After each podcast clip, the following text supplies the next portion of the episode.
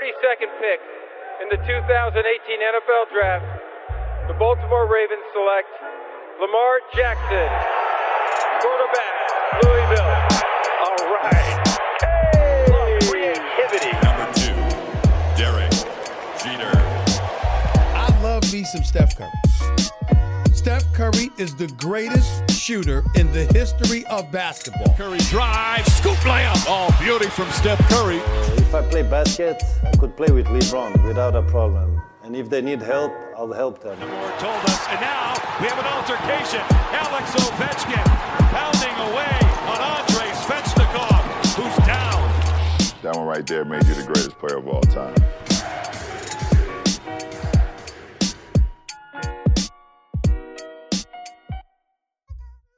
Preview, match 1 et même euh, toute la série. hein, Miami, on rappelle, euh, donc attendait euh, de savoir qui de Toronto ou de Boston allait les affronter. Donc c'est Boston. Quel est pour toi le, point clé Jason Tatum, je pense, en tête pour, pour Boston et, comment peut se comporter Miami dans cette finale, première finale de, de conf depuis 2014 Eh bien, la clé va être un petit peu la même que ce que j'avais mis en avant dans le podcast précédent en ce qui concerne Boston. Tout passera par la capacité à Jason Tatum de prendre les bonnes décisions, sachant qu'il va être le, focus euh, de la défense adverse. Il a la capacité à prendre des tirs, à mettre des tirs difficiles, que ce soit euh, avec du post-up, sa panoplie offensive sur du fadeaway, du mid-range, euh, d'utiliser les close-out défensifs de ses adversaires avec un très très bon premier pas, et avec ses longs segments qui lui permettent de prendre un avantage conséquent dès son premier appui. Donc voilà, il peut prendre les shoots à trois points, même contestés. Donc il a ce talent offensif. Après, il va se retrouver face à un rouleau compresseur qui avait un, système anti-Giannis Antetokounmpo et qui va avoir un système anti-Jason Tatum. Il, va être le, point focus. Donc, sa capacité à créer les espaces tel qu'il a pu le faire euh, dans le playmaking, de donner des tirs ouverts, de créer des situations pour Jalen Brown, de mettre en confiance euh, et, et de mettre les mecs dans un fauteuil, Marcus Smart qui shoot bien, Kemba qui j'espère va sortir de sa boîte à un moment donné, et peut-être même Gordon Hayward qui va revenir et qui toujours a la petite, euh, la petite papade précieuse, qui a cette capacité à... Faut-il qu'il en- revienne? Allons sur Gordon, ça c'est un point intéressant. Euh, il n'est pas complètement out, hein. Euh, donc euh, Yes. grosse, grosse entorse à, à la cheville en saison, toute fin de saison dans la bulle. Il n'a pas joué un match de playoff, il n'a pas de rythme. On sait qu'il n'est pas, en tout cas pour ma part, je ne trouve pas réellement, réellement intégré pleinement. En tout cas, il donne pas encore sa pleine mesure dans le système de Brad Stevens.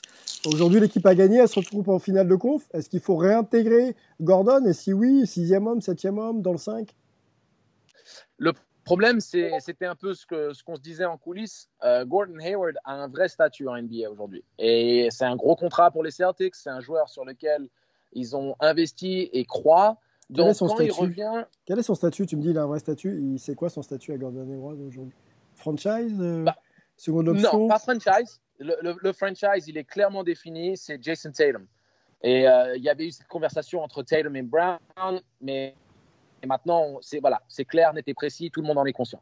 Mais Hayward, c'était euh, un peu ce, ce- ce dragon à trois têtes. C'est de faire venir un joueur très talentueux qui était dominant quand il était au Jazz. C'était un gros transfert. euh, Oui, mais aujourd'hui. Allons sur aujourd'hui. Allons sur aujourd'hui. Donc aujourd'hui- Avant blessure. Avant blessure, il était sur la lignée de ce qu'il proposait à Utah. Derrière, il a eu cette blessure catastrophique qui nous en fait encore euh, dresser les poils euh, au niveau de, de la cheville. Il Mm. se reblesse à la cheville. Donc voilà, il est en dedans, il n'est pas dans le rythme, mais il a tout de même proposé des bons matchs. Il a, il a fait des bonnes performances. Donc il reste un joueur dangereux qui maintenant doit être le deuxième couteau. Et ce qui pourrait faire la qualité de Boston en fait. Parce que si tu as Brown et Tatum qui sont en mode euh, micro-ondes, qui, qui réchauffent les plats à tout va, et derrière, il y a Gordon Hayward qui vient mettre le couvert, c'est terminé. Donc Là, toi, tu le réintègres. Toi, tu, tu le réintègres. Aujourd'hui, l'équipe euh, se- s'en Ah, sort bien. Alors, oui, Tu le réintègres. progressivement. À je son le rôle. réintègre en fait. Ouais. Je, je le réintègre progressivement parce que c'est un joueur qui mine de rien et comme l'a- l'avait euh, mis en avant Melvin est intelligent, qui peut se fondre dans le dans le collectif, sachant très bien qu'il est en dedans, qui n'est pas fou à vouloir essayer de prétendre à un statut qu'il n'a pas en l'état actuel de par ses blessures et de par aussi le rythme cassé avec la bulle et tout le reste. Donc euh, de se dire ok là on est en train de jouer pour un titre, mais je suis un joueur de qualité, je peux amener cette menace offensive. de simplement pas être une liability, donc pas une faiblesse défensive mm. euh, qui pourrait vraiment être coûteuse face aux shooters de Miami qui, qui on le connaît à cette homogénéité au, niveau des lignes arrière et qui propose ce danger avec Tyler Hero, avec Jay Crowder, même Iguodala qui peut toujours mettre les, tirs dans le corner, corner, et qui est précieux. Donc euh, voilà, c'est une superbe finale de conférence. Hayward, pour moi, n'est pas le facteur X. mais on, peut, on, doit le réintégrer. On va, on va amener un petit peu euh, euh, d'une autre opinion avec Melvin. Euh, on parlait de, Gordon Hayward, pardon, on va rester sur lui. sur son rôle, Melvin, le rôle de Gordon Hayward. Toi, tu le vois comme une plaque tournante un petit peu de, Boston cette saison.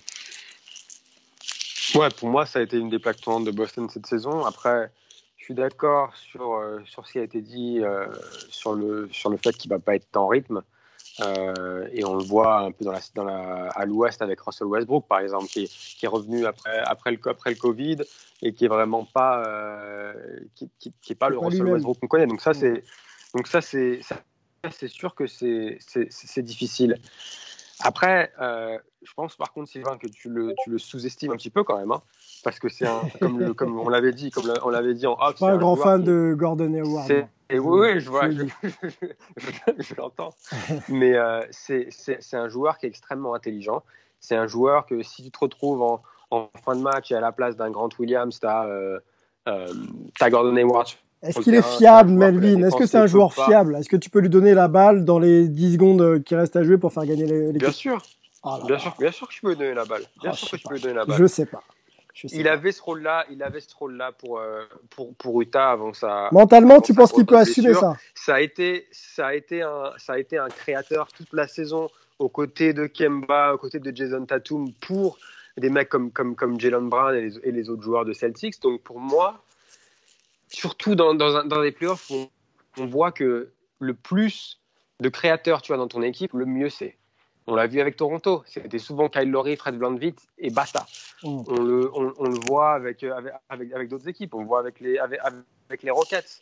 Euh, on l'a vu avec, euh, avec Milwaukee où c'était Janis et derrière Middleton et derrière c'était, c'était le désert. Mm. Si tu te retrouves avec Tatum, avec Kemba, avec Hayward, avec Brown, ça veut dire que tout, ça peut venir de, ça peut venir de n'importe où. Et pour moi, il faut bien sûr qu'il faut le remettre. Après, je pense qu'il y a aussi quelque chose à pas oublier, c'est que ils, ont ils sont déjà passés par, un, par, euh, par, une situation similaire. Quand il est revenu de sa grosse blessure, il y avait eu un problème euh, avec Stevens qui essayait vraiment de le remettre, de le remettre dedans, etc. Avec euh, peut-être donnant plus de temps de jeu, plus de responsabilités. Mmh. Et ça a créé des problèmes avec Brown, avec Tatum, avec d'autres qui disaient Mais attends, qu'est-ce qui se passe? Avec Kyrie, et Kyrie aussi, oui, Kyrie. Vu, vu qu'ils ont déjà cette expérience, moi je pense que que ce soit au niveau collectif ou que ce soit au niveau individuel, je ne serais pas surpris de le voir, par exemple, commencer à sortir en, sixième homme et petit à petit le réintégrer dans la rotation et potentiellement le, le, le remettre titulaire. Mais je pense que c'est des, on a deux, on a un, un, coach et des joueurs qui sont intelligents et je pense que rien que pour ça, ça va marcher. Parce que là, il ne s'agit pas de, pas de tes stats, il ne s'agit pas de euh, d'être dans les highlights de, de Sports Center. Il s'agit d'une place en finale NBA. Et, je pense qu'ils l'ont montré, on l'a, bien vu dans, dans, la, dans, la, dans, la, série contre Toronto. Ils sont tous avec ce, ce, cet objectif en tête. Donc je pense que, je pense que, je pense que moi, moi pour moi, il y a, bien sûr qu'il faut le réintégrer. Il n'y y a, y a, a aucune question là-dessus. Moi, je voulais juste te dire sur le, sur le statut d'Hayward, il euh, faut quand même bien se rendre compte que ce type-là serait franchise player dans la moitié des franchises NBA. Donc, euh, bon, certes, là, on ne parle plus que des quatre dernières franchises. Donc, euh, c'est pas le débat qu'on va lancer. Oui, parce que quand tu es franchise d'Atlanta Hawks, tu n'es pas très, très fort, quoi, en fait. Tu vois ce que je veux dire? Bah ouais, mais bon, Trey Young est All-Star, quoi. Donc, bon, ça reste quand même un excellent joueur. Euh, maintenant, c'est vrai qu'on est dans, dans l'élite de l'élite maintenant, et dans le dernier carré. Donc, euh, voilà, ça, me plaît plus. Là. Ça donc, je, je, je, comprends ta question. Et puis, bon, il y a eu sa grosse blessure. Il y a le fait que maintenant, il revient, il a peut-être un petit peu de rust et tout. Mais Melvin a très bien expliqué la manière dont ils vont le faire revenir, certainement. Euh, je ne me pose pas d'inquiétude. Et au contraire, à mon avis, ils ont besoin justement que Hayward revienne parce qu'il il va falloir balancer tellement de choses à Spolstra pour un petit peu le faire vaciller. et donc, par extension à ses joueurs sur le terrain aussi du hit pour un petit peu euh, arriver à, percer euh, le hit, qu'ils ont besoin de cette arme supplémentaire. je ne serais pas étonné aussi que Gordon Hayward euh, prenne feu et que du coup, ce soit lui qui leur fasse gagner un match, par exemple. Et c'est pas juste sur le dernier tir du dernier match, il est très très bien capable de, à un moment, prendre feu et de signer un match à 35 points. Quoi. Alors, les gars, moi je vais aller dans votre sens. Moi, je pense que ça peut vraiment faire du bien à toute l'équipe, mais en particulier à Jason Tatum. On avait euh, stigmatisé un petit peu ses choix euh, offensifs en fin de match. Euh, je pense qu'il peut vraiment être soulagé s'il a, il a un Gordon qui peut créer ou pas ou, ou finir pour lui-même en fin de match. Ça peut vraiment soulager justement Jay Tatum qui a peut-être pas encore l'expérience de ce type de situation. Donc avoir un deuxième gars au même moment sur le terrain, ça peut vraiment apporter un peu plus de garantie. Là où je mettrais encore un bémol, mais les gars, je, vous suis de toute façon hein, sur Gordon. Et, de toute façon, euh, il, faut faire jouer les meilleurs. Donc s'il fait partie des meilleurs effectifs, il faut qu'il soit sur le terrain. C'est le temps qu'il avait mis quand même à se réadapter à la NBA après sa longue blessure. Je me dis que là, il y a quand même potentiellement quatre matchs avant de se faire éliminer. Il faut être en mesure de vite rentrer dedans. Et c'est en ça où mentalement, même si je ne suis rien pour dire que, Gordon ne fait pas les efforts mentaux, parce qu'il il est là, il revient de longue blessure, c'est un joueur NBA, donc euh, il est bien, bien là où il est. Mais je me dis que là, on rentre quand même, euh, c'est les alpha de chez alpha, faut pas traîner, est-ce qu'il va pouvoir être dedans tout de suite? Voilà, c'est juste mes questions. Et euh, je vais regarder ça avec, euh, avec attention. Et si jamais ça doit bien se passer pour lui, tant mieux parce qu'il le mérite. Les gars, on est obligé d'avancer. Ça, le temps passe. On, va sur Melvin. Tiens, preview Mel de cette finale de conf donc Miami contre Boston. Ton point. Ouais, bah il y avait, bah écoute, vu que vu qu'Antoine voulait parler de, enfin on voulait tous les deux parler de la euh, de la défense de, de Boston sur le tir à trois points et de l'adresse à trois points de, de Miami, on peut laisser ça en dernier point et moi je peux parler de de Kemba. Allez, Kemba, Euh, let's go. et- Factor X. Et Angelo, pareil, si tu veux, si tu veux réagir, euh, vu que tu, tu espères qu'il sorte de sa boîte. Euh, alors moi, j'ai, je le vois bien comme facteur X parce que la défense de Miami sur le poste 1, c'est pas la même défense que celle de, c'est pas la même défense que, que Toronto. On sait que Nurse tente beaucoup de choses. Euh, on a parlé de la, de la box and one qu'ils ont fait sur, Kemba et qui l'a extrêmement, extrêmement gêné. Euh, là, j'ai quand même, je, je, pense qu'il peut, qu'il peut exploser face à Miami parce que qui va, qui va défendre sur lui? Euh, Ça va être Dragic, ça va être Nunn. Est-ce que tu peux décaler Butler? Peut-être pas parce que tu vas toujours avoir soit Tatum, soit Brown, soit, soit Hayward. Pour donc moi, pour moi, il Tatum, va c'est avoir- il l'affaire va- de, de Jay Crowder et de notre ami Igodala. Hein. Tatum. Pour moi, c'est l'affaire des deux joueurs. Après, il va peut-être falloir mettre un troisième, mais priorité peut-être à Igodala et, et Crowder sur, Bah, sur lui, ça va, ça, va, ça, va, ça, ça va tourner, mais ce que je veux dire, c'est que généralement, il joue avec quatre, entre guillemets, quatre extérieurs et Tice à l'intérieur. C'est-à-dire que tu as, quand même trois. Tu as Tatum, tu as Brown, tu auras Hayward, tu auras Marcus Smart. Euh, si c'est Marcus Smart, peut-être que tu peux, que tu peux en décaler un sur, sur Kemba, mais je pense qu'il y, y a, il y a plusieurs moments où Kemba va avoir. euh, va, va se retrouver face à Goran Dragic. Goran Dragic en défense, c'est pas euh, c'est pas Fred VanVleet. Donc pour moi, Kemba va avoir des opportunités euh, de faire mal à la défense de, de Miami et je pense qu'il peut, je pense qu'il peut retrouver son adresse et, et, et devenir le facteur. Je sais pas ce que, ce que vous en pensez les gars. Angelo, Antoine. Yes, le, le temps que le, temps que le unmute euh, se mette en route. Euh, souci. je suis tout à fait d'accord avec, euh, avec cette analyse vis-à-vis de, de, on va dire, la différence dans le match-up quand il se retrouve sur, euh, sur Dragic. Mais les match-up peuvent être différents parce que Dragic, par exemple, peut se retrouver euh, matché peut-être sur Hayward et avoir un autre match-up par rapport à Kemba, le temps que Hayward reprenne du rythme. Tu sais, on a deux très très bons coachs qui vont s'affronter. Il ne faut pas sous-estimer euh, la qualité technique et aussi euh, euh, l'expérience de, champion NBA de coach Polstra. Donc, c'est clair que Kemba a les, les, qualités intrinsèques en tant que joueur et qu'il aura sûrement un match-up qui sera plus favorable que contre Ben Fleet quand il sera contre Dragic. Là-dessus, je suis entièrement d'accord.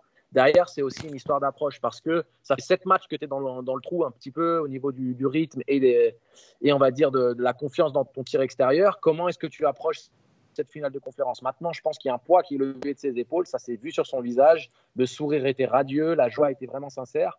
Euh, OK, let's go, Kemba.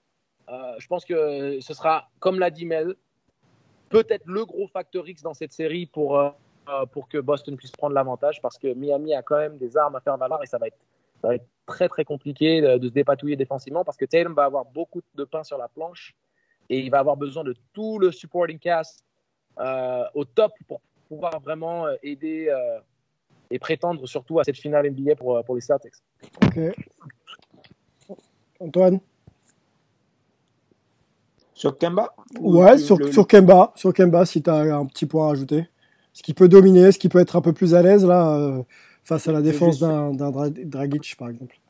Je, je, vais juste faire mon instant Thierry dit, euh, pour ceux qui lisent euh, River, c'est la caricature euh, du journaliste qui veut toujours raconter qu'il était là à tel endroit. La première fois que j'ai vu Kemba, moi, c'était quand il était à Yukon, avant qu'il devienne le Kemba Walker qui allait faire n'importe quoi au Final Four, puisqu'il était euh, deuxième option derrière un joueur qui s'appelle Jérôme Dixon, qui est venu sur le continent, après, enfin, en, en, sur le vieux continent, en Europe, qui n'est pas allé en NBA. Et euh, c'était déjà le joueur qui, en fait, qui, parlait le plus, qui faisait le plus de bruit, etc. Donc euh, Jim Calhoun euh, l'a assez vite propulsé. Il voulait l'utiliser d'abord plutôt en sixième homme, et puis finalement, comme Dixon n'assurait pas aussi bien, il l'a assez vite mis dans titulaire. Il commençait à prendre beaucoup de ballons, à leur faire gagner des matchs, etc. et donc derrière, il est devenu le joueur qu'on a vu pendant la Final Four, qui a, d'ailleurs convaincu Michael Jordan. ensuite, quand il est arrivé à Charlotte, euh, il n'a pas fait beaucoup de bruit, etc. Euh, Boris Dio me disait euh, c'est marrant ce que tu me dis parce que euh, moi justement je trouve qu'il faudrait qu'un petit peu il se mette à être plus vocal, etc. Euh, on a besoin qu'il qu l'ouvre un peu plus. Donc c'est un joueur qui a pris du temps un peu à s'imposer en termes de personnalité, en termes de, de communication, etc. Donc euh, voilà, j'ai hâte de voir quand il retrouve euh, des ambiances comme ça de, de fin de playoff, etc. Quel visage de Kemba Walker on a J'ai rien à rajouter de plus que juste euh, cette interrogation qui me, me touche particulièrement. Oui, on sait, moi de ce que j'observe euh, à ces niveaux-là et même avant, euh, en playoff, euh, beaucoup, de choses se jouent sur l'expression et sur les émotions, la manière dont tu vis les événements, la manière dont tu es relâché quand tu rentres sur le terrain et, quand tu joues face à l'adversité. Ça te donne aussi l'opportunité, tu vois, de dépasser l'événement et d'être à, à, ton niveau. Donc on verra effectivement si Kemba peut peut-être se relâcher un peu. Moi je pense que ça, joue aussi beaucoup dans l'approche de l'événement. On l'a dit, hein, il, est assez, jeune à ce niveau. Euh, et s'il arrive à dépasser euh, cette approche, Kemba, on sait qu'il peut jouer. Il peut jouer contre toutes les défenses et euh, contre tous les défenseurs. On l'a vu casser tout le monde pendant ses sa carrière NBA. Hein. Je crois qu'il a, quelques saisons derrière lui pour pour, pour prouver qu'il peut jouer à ce poste-là et à ce niveau-là. Maintenant, c'est peut-être aussi l'approche de l'événement qui fera la différence euh, pour lui. Moi, j'ai hâte de voir. Je pense que Spolstra euh, sait qu'il est un peu court sur euh, sa ligne arrière, notamment sur le poste 1 pour défendre son Kemba. Il va, il va prévoir des choses. Hein. Il va prévoir de, de switcher beaucoup, euh, de, de, matcher aussi les défenses euh, zone et, et indiv. Donc, ça va être intéressant de voir comment la lecture offensive va se faire entre Kemba, qui est un joueur slasher, pas forcément créateur, mais surtout très slasher, euh, pour, pour s'adapter à ça. Donc on va, on, on, va checker ça de près, et puis on fera bien sûr le, le retour. Euh, on peut peut-être développer... Euh... Ouais. Mais ils ont, ils ont Jimmy Butler qui peuvent envoyer euh, du poste 1 à 4 sans problème. Quoi. Donc, euh, Aussi. Si, si c'est Kemba qui prend feu sur, sur un match ou deux, c'est Butler qui ira éteindre l'incendie.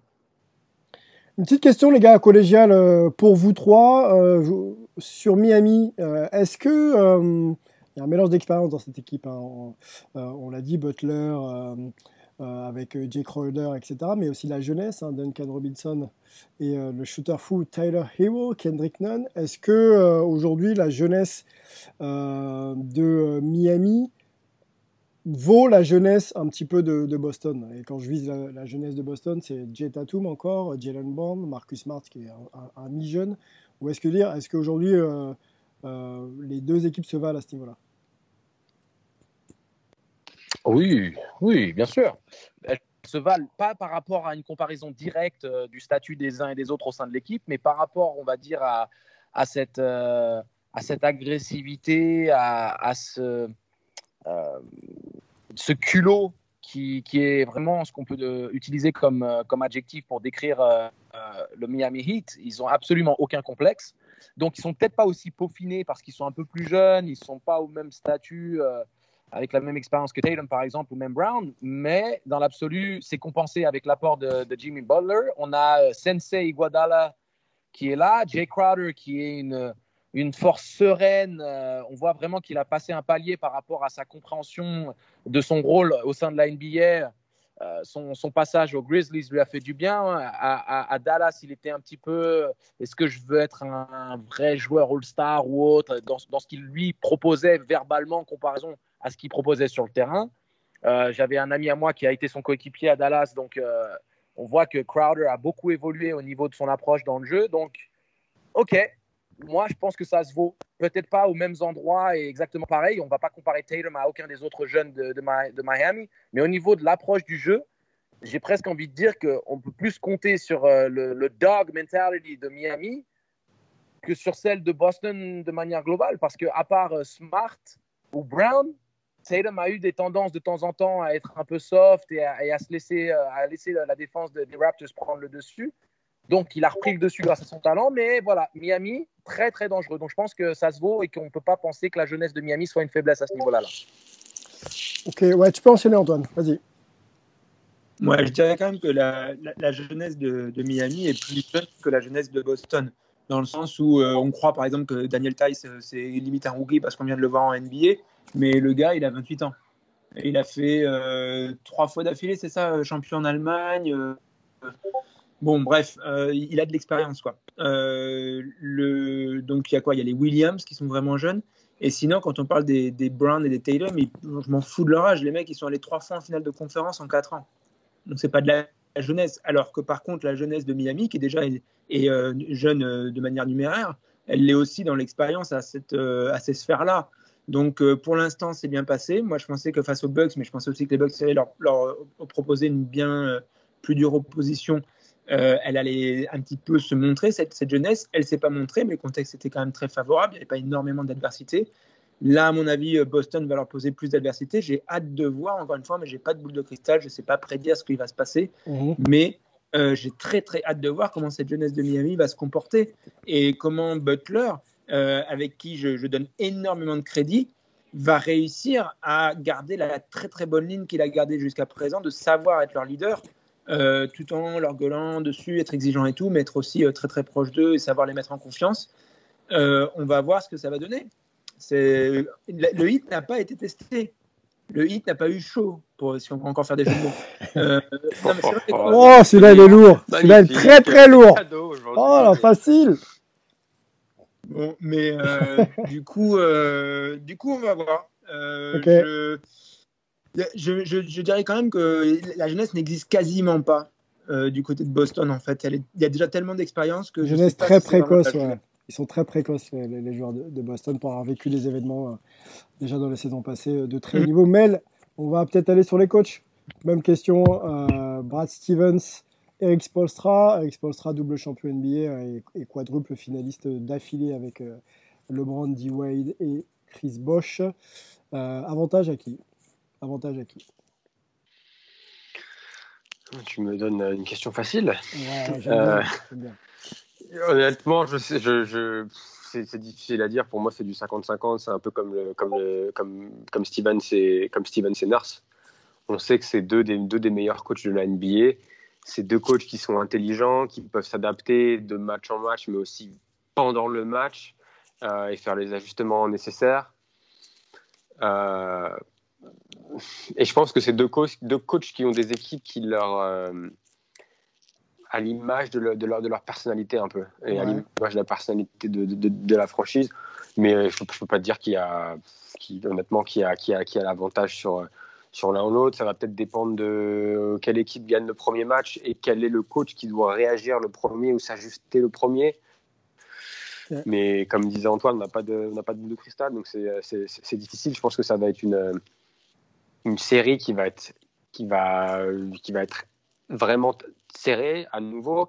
Je ne serais pas surpris qu'on qu qu aille en, en, en sept matchs. Euh, je dirais que je suis d'accord avec Antoine sur le point de, du, manque d'expérience à ce niveau-là de de, des jeunes de Miami. Euh, moi, j'ai particulièrement euh, envie de regarder si Duncan Robinson arrive à se, à se trouver les. ou si Miami arrive à mettre en position Duncan Robinson, comment Miami va défendre le jeu à deux entre, entre Adebayo euh, et Robinson. Est-ce que Hero va pouvoir continuer sur, sur, sur, sur, sa lancée ouais, Beaucoup d'interrogations, quoi. Il y a beaucoup d'interrogations, mais je pense Plus à Miami d'ailleurs qu'à Boston, j'ai l'impression en vous écoutant, les gars. le parcours de Boston. Moi, euh, lui donne un peu plus de crédit, même si on sait qu'en sport rien n'est acquis, hein, bien sûr. Non?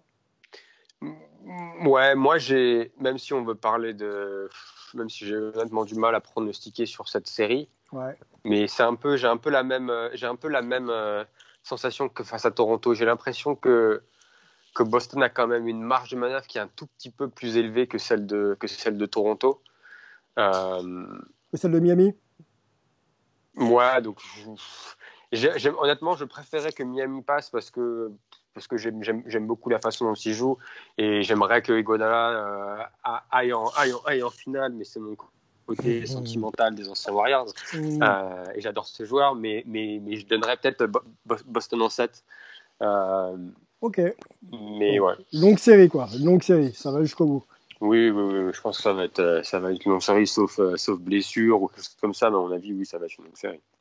Bon, eh ben on va la suivre euh, comme toutes les autres euh, attentivement. Les gars, est-ce que vous aviez peut-être des points à rajouter avant, avant de conclure ce, ce pod euh, ce pod Je crois que Angelo, lui, pour le coup, par contre, il aime bien donner des pronostics, donc j'ai hâte d'écouter celui d'Angelo. Ah, c'est bon ça. C'est bon ça, le coéquipier. Ah, Un bad boss. Bordel, j'essayais d'y échapper, de prendre un peu la température après le match 1, mais non. Alors, rapide, tiens, ah Angelo, rapide sur ton prono, et on va enchaîner vite fait sur, euh, sur les trois points quand même, parce que c'est une dimension importante dans le jeu moderne, et dans celui de Miami, et euh, à la fois dans, celui de Boston. Deux, deux mots ensuite. Boston en 6. Boston, en 6. Super, merci. Les trois points, les gars la capacité des deux équipes à shooter à 3 points à haut pourcentage ou à défendre les lignes à 3 points. Alors, euh, moi, ça m'intéresse. Ouais, parce que le, Miami, euh, en gros, ils sont euh, troisième, euh, deuxième. Bon, dans la saison, ils sont deuxième et dans la bulle, ils sont troisième. Mais c'est aussi qu'il y, a des équipes qui ont fait n'importe quoi à trois points, mais moins loin. Dans, la, dans les playoffs. donc, en gros, ils tournent autour de 38% à 3 points, ce qui est vraiment l'élite de l'élite en, en, NBA là. alors que les Celtics, justement sur la défense des 3 points, ils sont premiers là pendant ces playoffs. Euh, ils étaient deuxièmes pendant la saison. Ça se joue à des, dixièmes de pourcentage de toute façon. Euh, donc justement, est-ce que les les coachs, euh, voilà, vont, les, les, joueurs, les shooters, les défenseurs, etc., vont vont plus aller dans le sens de la défense ou dans le sens de, de l'attaque je, je, je, je, pense que ça va être vraiment vraiment un point à regarder parce qu'en gros, c'est vraiment force contre force bras de fer absolu quoi, de, autour de l'arc. Mel, d'accord avec ça?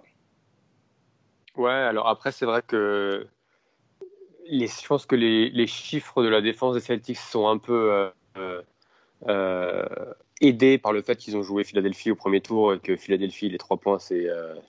ce n'est pas vraiment une histoire d'amour, mais cela dit, on l'a vu, contre, on l'a, on vu, contre, on l'a vu contre Toronto. Ils, ils, vraiment, ils mettent de la pression sur. Ils, ils savent euh, ils savent prévenir les, euh, le, jeu adverse en gros. Donc, si c'est la, c'est la force de Miami de pouvoir shooter à trois points et de pouvoir shooter beaucoup à trois points.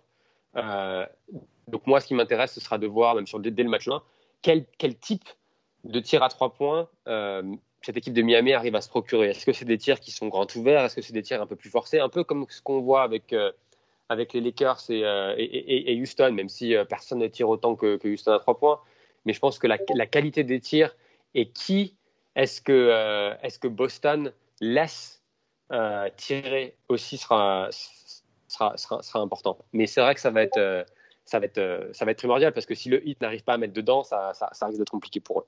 Réponse rapide, Antoine, là-dessus? Tu m'as l'air OK avec ça Ou tu es OK avec ça? Ouais, non, J'étais complètement OK avec ça, donc euh, parfait, exactement ça. Bon, parfait. Euh, Angelo, peut-être qu'on compléter sur le tir à trois points, le spécialiste. Je vais forcément dire un mot sur, euh, sur, cette, sur cet outil dans le jeu, quoi. Sur cette arme même. Le geste parfait. Allez. Bon, pour ceux qui ne savent pas, c'est la référence à la vidéo qui est passée sur Sport en France. Hein. Voilà, Allez la voir d'ailleurs, est... c'est plutôt bien foutu. Et puis il y, a notre gars Angelo dedans. Petite passe d'ess, petite passe d'ess. Il faut aller ah, voir ça. Mais, ça, mais c'est attendu de mon Sply Bro, c'est normal. Euh, oui, par rapport au shoot à trois points, de toute façon, il y a une révolution hein, dans l'approche du jeu en NBA. Il y a une philosophie différente. Donc on sait que pour toutes les équipes, hein, c'est un aspect majeur dans leur réussite. Et mhm. quiconque arrivera à mettre en place euh, soit le stratagème offensif qui propose des situations ouvertes pour les shooters de l'équipe, ou le stratagème défensif qui empêche l'équipe adverse d'utiliser cette qualité-là. Voilà, on, a, je pense que les copains ont donné la clé de la série. Hein. Miami, s'ils n'arrivent pas à marquer à trois points, ça va être très compliqué. Euh, ils ont la qualité, euh, ils ont les joueurs, ils ont l'effectif pour pouvoir vraiment proposer beaucoup de problèmes à la défense de Boston. Maintenant, Boston a les athlètes, a le coaching, a les qualités athlétiques et donc euh, aussi l'expérience euh, de, de, pouvoir euh, arrêter. Ils l'ont fait contre Toronto qui vit avec son chute à trois points. Donc, belle série. Déjà qu'on m'a forcé à faire un pronostic, alors arrêtez de m'embêter maintenant. bon, belle série. On a hâte que ça commence.